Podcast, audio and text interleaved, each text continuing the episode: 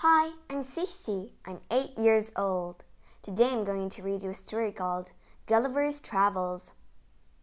Gulliver sets sail for adventure and finds a country beyond his wildest dreams. He certainly never met anyone like the people of Lilliput. But then the people of Lilliput have never met anyone quite like Gulliver. Hmm, what would happen between Gulliver and the people of Lilliput? Let's read the story and find out.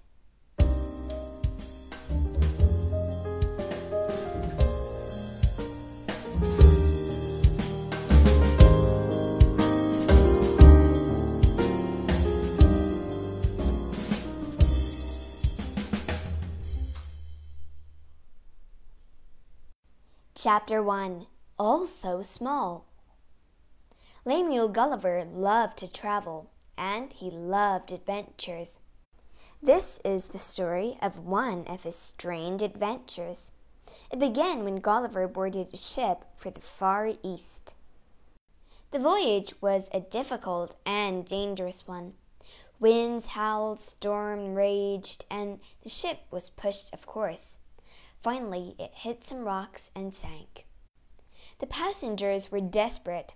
Some tried to escape in a small boat, but it collapsed and they all drowned, except for Gulliver. Gulliver swam for his life. Just as he was giving up hope, he saw land. He stumbled ashore and collapsed on the beach. Soon he was fast asleep. Shh. shh. Where am I? What's going on? When he woke up, he couldn't move, not even his head. He was tied to the ground. Gulliver tugged his hair free and looked around. An amazing sight met his eyes. Tiny men were clambering all over him. Hey! Gulliver shouted. What are you doing? The men jumped off in fright. Some of them fired arrows, which picked his skin like needles. Ow! cried Gulliver. That hurts! What were they going to do next? He soon found out. They stopped firing arrows and built a ladder beside him. Then an important looking man climbed up and shouted into his ear. But Gulliver didn't understand a word. He was hungry, too, so he pointed to his mouth. Ah, hungry, he said. The men must have understood him because a crowd appeared carrying huge amounts of very small food. Gulliver gobbled it all. Then they brought barrels of wine, which Gulliver gulped down thirstily. The people gave each other sly smiles. Unknown to Gulliver, they had put something in the wine in seconds, he fell into a deep sleep. The people set to work. Five hundred tiny carpenters built a wooden cart and dragged Gulliver onto it. Then he was pulled away. Gulliver woke up outside a magnificent temple. He was in the country's capital city, Malando. The people thought the temple could be his new home. But Gulliver, who still didn't understand them, was very confused. To make things worse, he was chained to the temple. As he stood there, crowds gathered to stare at him. Gulliver was just as amazed. It was like a toy town. Chapter 2 The Emperor As soon as the Emperor of the land heard about the giant men, he came to see Gulliver but they couldn't understand each other either. I need to think about this, said the Emperor, leaving his soldiers to guard Gulliver. He strolled off. Everyone wanted a closer look at the giant, but some men fired more arrows at him. Stop that! cried the soldiers, seizing the men. Here, one shouted, let's give them to the giant to punish. Gulliver picked up one of the troublemakers and opened his mouth. The little man wriggled and howled with terror. He was sure he was going to be eaten. Meanwhile, the Emperor was thinking hard. What should he do about Gulliver? he decided to ask his advisers. Let's kill him before it's too late. Anything that's big must be dangerous, said one. But as they were talking, two men arrived. They were full of news about the men who had fired arrows at Gulliver. The guards gave them to the giant to punish. He's a joker. He pretended to eat one, and then he let them go. The emperor was delighted. Let's keep him, he said. Give him plenty of food, make him some new clothes, and teach him our language. Soon Gulliver had everything he needed, but he was still held in the temple, like a prisoner. Chapter 3 Freedom Gulliver learned the people's language as quickly as he could. Then he asked to see the emperor. Please set me free, he pleaded. The emperor wasn't sure. You have to wait, he said. You may still be dangerous. And he sent his men to search Gulliver's pockets.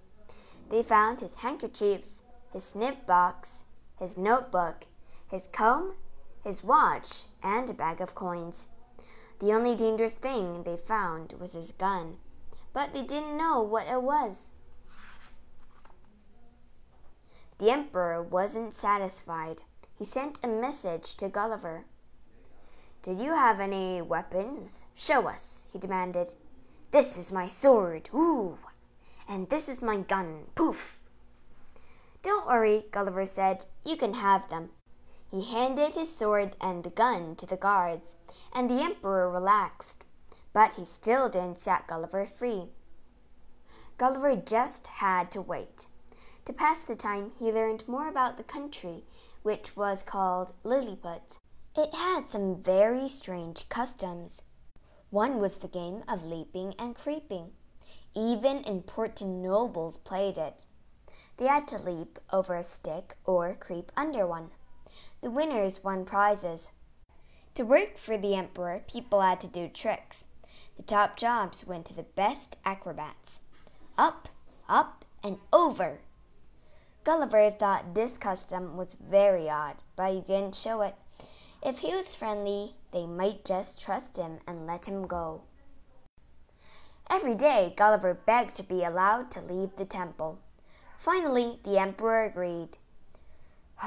Let him go, he declared. The giant may walk wherever he likes, but he must ask first, and he must stay on the main roads. I will, Gulliver promised.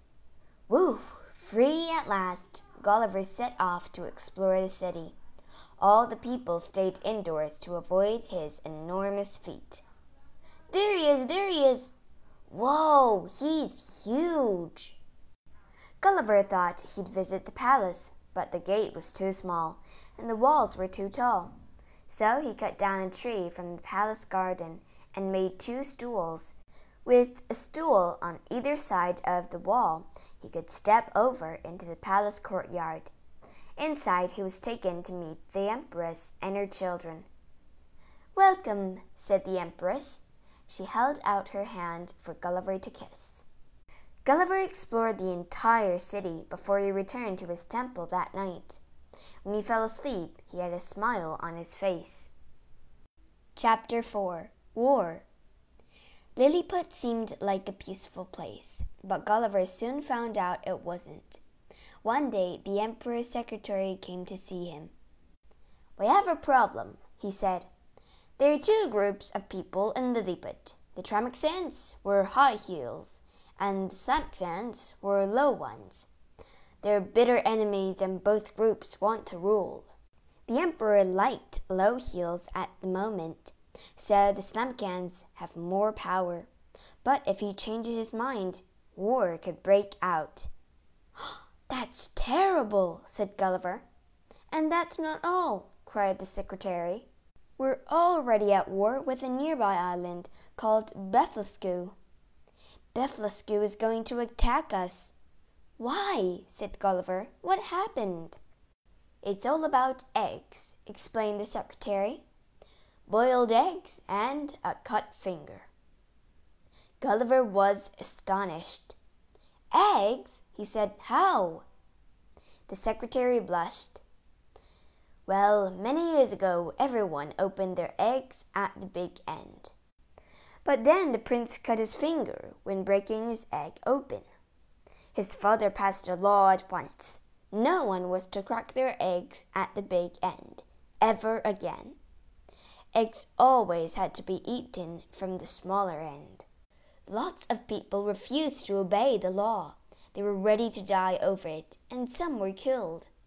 But others fled to Blefuscu because their people still crack their eggs at the big end. We've been at war ever since, and now the Blefuscu fleet is going to invade Lilliput. You have to help us, the secretary pleaded. Please. Those who open their eggs at the big end, charge! Gulliver listened carefully to the sad tale. Hmm, I see what I can do, he said. He tried to find the island of Blefuscu with his telescope. It was easy to spot. A fleet of ships was getting ready to set out. Gulliver counted over fifty warships. What can I do against so many ships? I know. I need ropes and iron bars, he told the emperor. Gulliver twisted the ropes together to make them stronger. Then he bent the iron bars into hooks. Now for the next stage of my plan, he muttered, heading to the sea. Gulliver waded in and swam almost to Blefuscu when he rose out of the sea, touring above them. The sailors screamed with fright. Many dived overboard just to escape. Gulliver hooked a rope to each of the ships and tied the ropes together. Then he hauled the fleet back across the sea to Lilliput. Three cheers for Gulliver! Hip hip hooray! Chapter 5 Gulliver in Danger. But the Emperor of Lilliput wasn't satisfied. I want to take over Blefuscu, he told Gulliver. Gulliver thought that was going too far. I won't make people into slaves, he said. This made the emperor cross. Then some messengers arrived from Blefuscu, hoping to make peace. When they met Gulliver, they invited him for a visit. This made the emperor furious. Humph, he said crossly. I suppose you can go, if you must. Gulliver thought he'd better stay in Lilliput and try to keep the emperor happy. He stayed quietly in his temple until one night he was woken by shouting, Help, Gulliver! The palace is on fire! People were frantically fighting the fire, but flames were licking the roof. Gulliver, who was taller than the tallest ladder, threw water over the palace to save it. After this, the emperor was happy again for a while. Gulliver began to enjoy life, although he kept thinking of home but most people were very kind to him. 300 tailors made him a new blue suit, and 300 chiefs cooked him tasty meals every day. Mmm, that smells good. One evening, the emperor even visited Gulliver with his family. They all sat down to a wonderful feast at Gulliver's table. Will I ever eat full sized food again?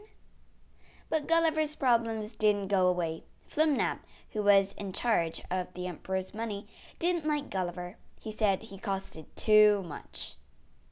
Your Highness, he eats far too much. I see what you mean. The emperor listened to what Flimnap said. It was true. Gulliver was very expensive. Late one night, Gulliver had a visitor, an important noble from the palace. He kept his face hidden. Listen carefully. Your life is in danger. He had come with a warning. Flimnap is turning everyone against you. Your enemies have written a list of your crimes. They said you are a traitor. He said, Gulliver is not to be trusted. Blah, blah, blah, blah, blah. Even worse, they say you are plotting against the Emperor. They want you killed. Flimnap wants to set your temple on fire and shoot poisoned arrows at you. Gulliver turned pale. Not all of the nobles want to kill you, the men added. Some say you should only be blinded, but even the emperor want to give you less food to save money. You must leave now. Chapter 6 Escape Plans Gulliver didn't waste any time. Quickly, he scribbled a letter to the emperor. I'm off to visit Blefuscu, as I promised, he wrote. Then he hurried down to the sea and undressed. He piled his clothes onto the biggest ship he could find and waded into the sea between Lilliput and Blefuscu. Gulliver didn't stop until he had reached Blefuscu. The king himself came out to meet him. Gulliver lay down to kiss his hand. Welcome, cried the king. Stay as long as you like. I'm very grateful, your majesty, Walking on the beach a week later, Gulliver spotted something strange out at sea. It looks like a boat.